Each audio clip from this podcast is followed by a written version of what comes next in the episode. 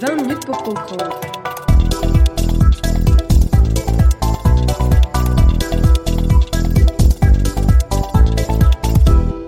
Rétrospective de l'année 2020. Bonjour à toutes et tous et bienvenue dans cette rétrospective de l'année 2020 de 20 minutes pour comprendre. Dans ce double épisode, nous allons en effet revenir sur les grands événements de l'année écoulée. Promis, on ne parlera pas beaucoup du Covid.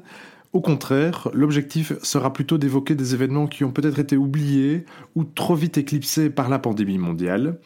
Pour commencer, partons aux États-Unis pour non pas traiter de l'élection présidentielle, mais du mouvement Black Lives Matter en compagnie de Romain Gossin. Et eh oui Vincent, inévitablement lorsque l'on parle de 2020, il serait impensable de ne pas mentionner Black Lives Matter et la mort de George Floyd le 25 mai 2020 qui a été l'élément catalyseur des protestations. Alors qu'il est stationné dans sa voiture, George Floyd est interpellé par deux policiers suite à l'appel d'une épicerie du coin signalant qu'il aurait utilisé un faux billet et qu'il refuse de le reprendre. George Floyd est d'abord menotté, puis assis sur le trottoir avant d'être allongé au sol. La suite, le monde entier la connaît.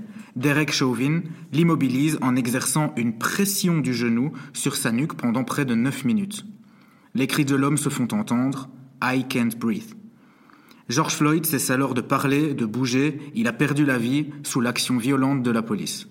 Très vite, les images filmées par les passants se propagent sur les réseaux sociaux, provoquant de très vives réactions aux États-Unis et à travers le monde. De nombreuses stars de la NBA, la Ligue nationale de basket américaine, s'emparent également de l'affaire pour protester et soutenir le mouvement en arborant des t-shirts reprenant les différents slogans, mais aussi en communiquant constamment avec leur fanbase à ce sujet pour les sensibiliser à la problématique.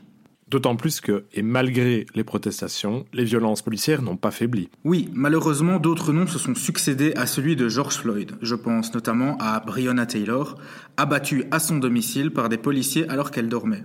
Mais aussi Tamir Rice ou Eric Garner, dont les décès ont relancé la machine protestataire aux États-Unis, ainsi qu'à l'international, en soutien au mouvement. Avec cette exposition médiatique, Black Lives Matter prend une ampleur considérable, devenant même un véritable acteur politique. Le mouvement deviendra également un sujet de débat électoral lors des présidentielles américaines. L'évolution du mouvement est assez singulière, car Black Lives Matter est à la base un hashtag lancé en 2013 par Alicia Garza, une activiste noire américaine, qui dénonçait à l'époque l'acquittement de George Zimmerman ayant abattu Trayvon Martin, un afro-américain de 17 ans. Aujourd'hui, le mouvement se revendique comme étant l'héritage des Black Panthers, de Malcolm X et de Martin Luther King. Quoi qu'il en soit, Vincent, on peut déjà l'affirmer, Black Lives Matter est historique. Merci Romain. En effet, Black Lives Matter est un mouvement historique qui a d'ailleurs également contribué à relancer certains débats, notamment en Belgique, sur le passé colonial de la Belgique. Et à ce sujet, je me permets d'orienter les auditeurs vers le sixième épisode de 20 minutes pour comprendre, dans lequel nous avons abordé ce sujet en compagnie de Tanguy de Wild. Passons à présent à notre second sujet de cette rétrospective. Quittons les États-Unis et déplaçons-nous vers leur potentiel rival, la Chine, en compagnie de Renato Carolo. Ouais, salut Vincent. La Chine va-t-elle devenir la première puissance mondiale? C'est une question épineuse, mais une question que l'on doit se poser. Alors si à première vue, il reste difficile de la placer au-dessus des États-Unis d'Amérique, Pékin est en cette fin d'année 2020 en position de force.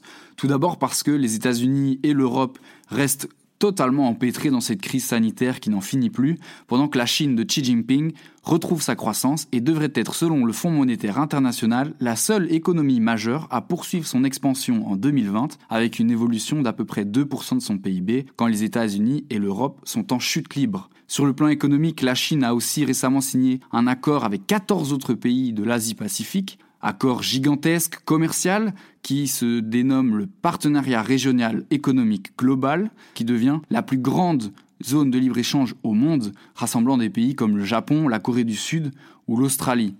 La Chine est également en train d'avancer sur le secteur de l'aviation civile, où elle tente de concurrencer les Français d'Airbus et les Américains de Boeing. Elle développe sa 5G partout dans le monde. Elle tente de mettre sur pied un vaccin Covid-19 après avoir vendu des masques à tous les chefs d'État du monde. Enfin bref, la Chine est sur tous les fronts. Et y a-t-il des limites à cette montée en puissance de la Chine? Alors ce qui est certain, c'est qu'on est dans le siècle chinois. Si l'Amérique ne peut ni l'accepter ni l'empêcher, elle s'en rend bien compte et elle se rend compte de cette menace.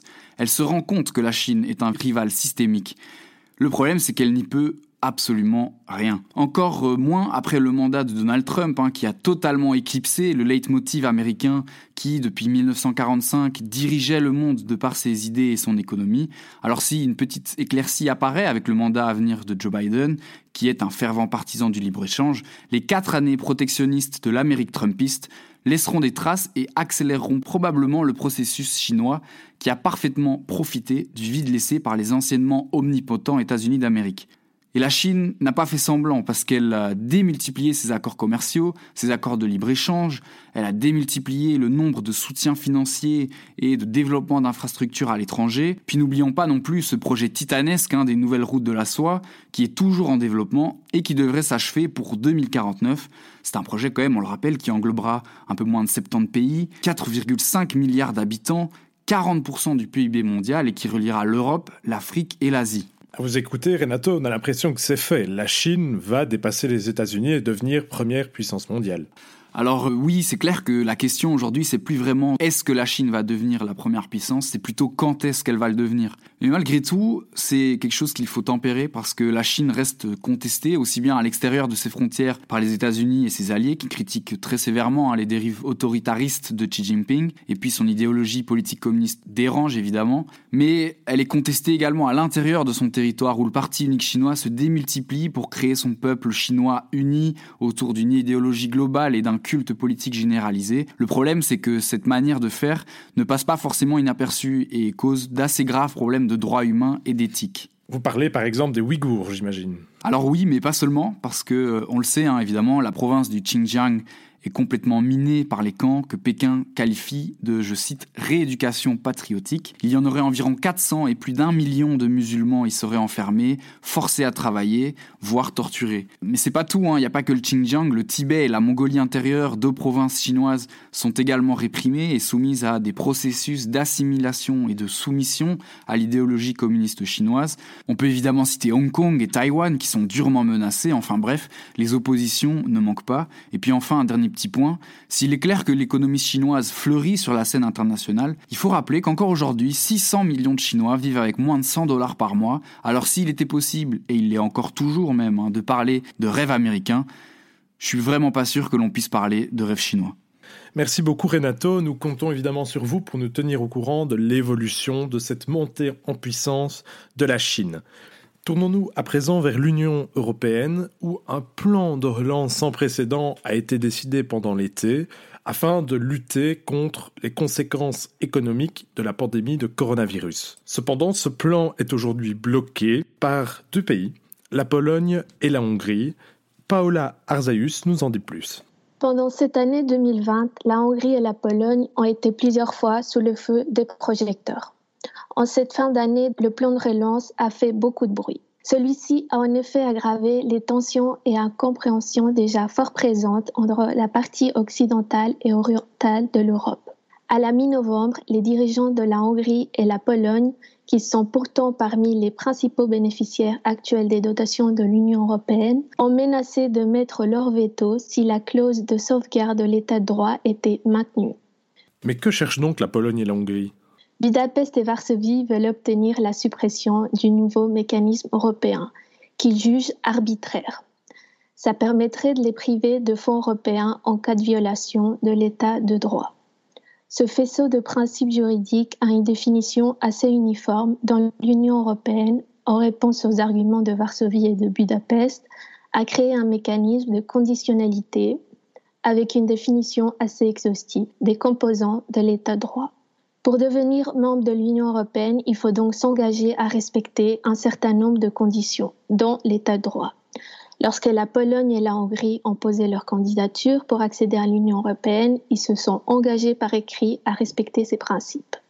Mais en fait, le problème est plus profond que ça. Concernant la Hongrie, on parle de 10 ans de violation.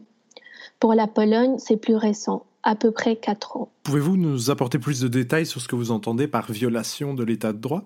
En Pologne, le principal élément visé, c'est le principe de l'indépendance judiciaire et de l'inamovibilité des juges. Le tribunal constitutionnel, à l'heure actuelle, est composé de manière illégale avec des nominations qui ont été effectuées en violation de la Constitution et a récemment été mis en cause pour sa facilitation du sentiment anti-LGBTI, illustré par les villes polonaises conservatrices qui se sont déclarées LGBT Free Zone. Depuis des années maintenant, les deux capitales sont dans le viseur du Parlement européen pour leur position ultra-conservatrice qui correspond de mal avec le récit d'ouverture et de démocratie lié à l'Europe. Plusieurs États membres de l'Union européenne connaissent une tendance inquiétante à la régression démocratique depuis une dizaine d'années environ.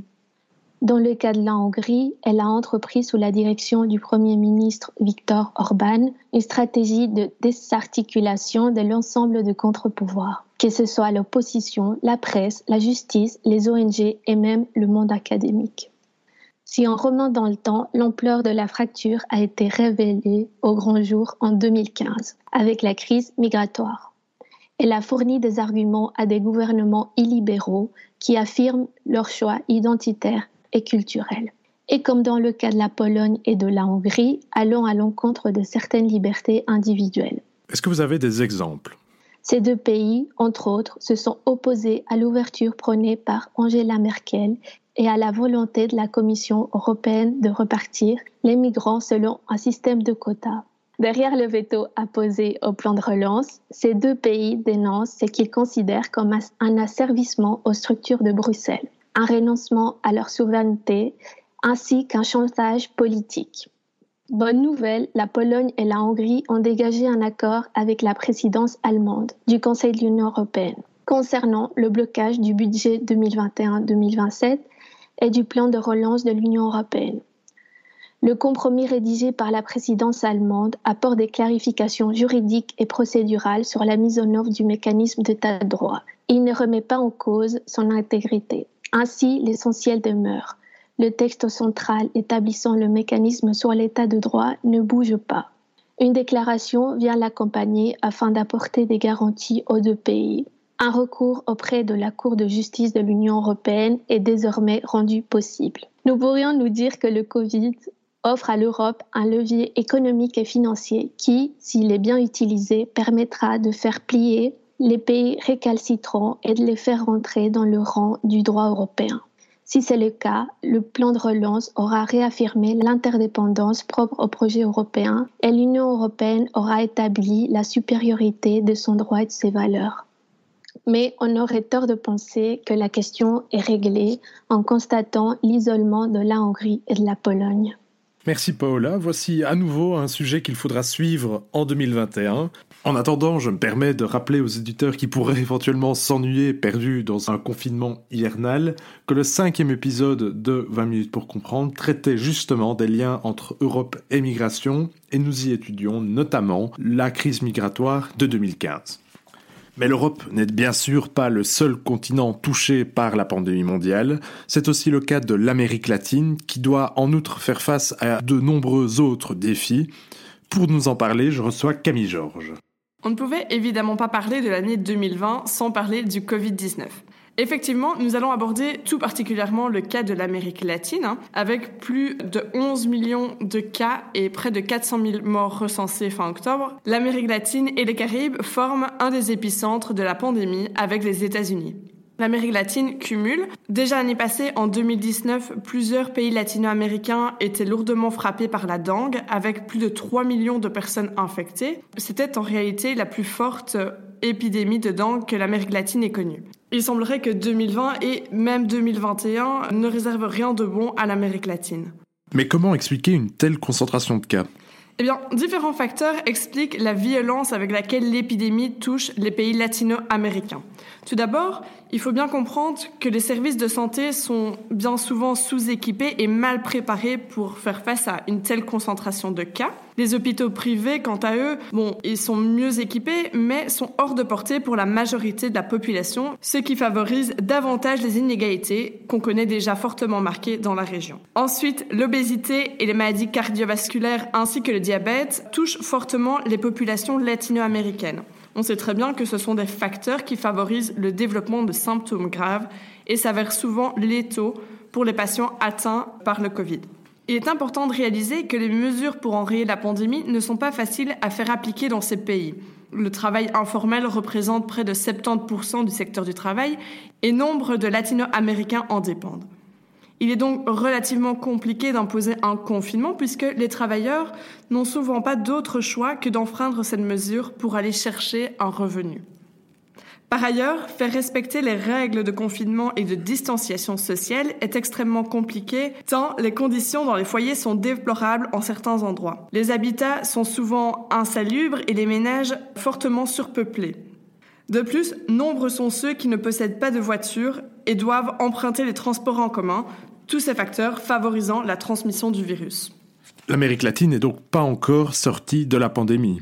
Effectivement, les pays latino-américains devront faire face tout d'abord à une augmentation du chômage et de la pauvreté par conséquent.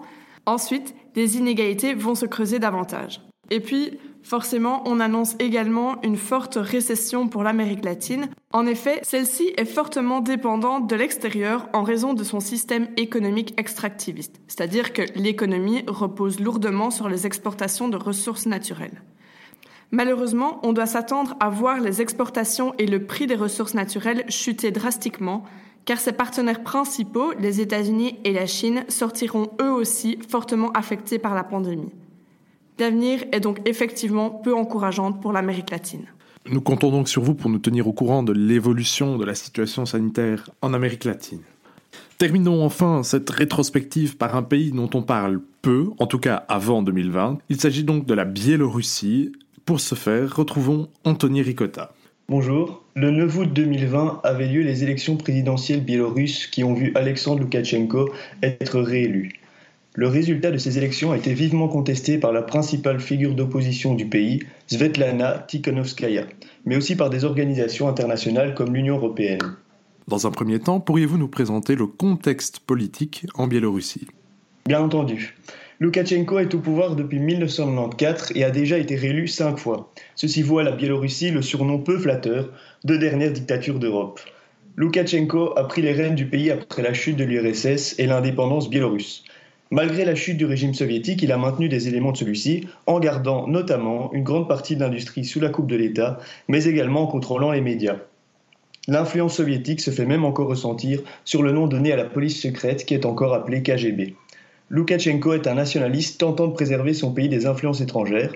Cela lui a longtemps permis de conserver du soutien, mais la crise du coronavirus, la pauvreté importante et la corruption ont amené une vague de contestation.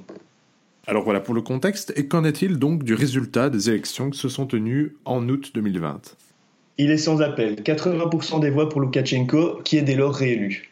De nombreuses voix s'élèvent alors pour dénoncer des irrégularités.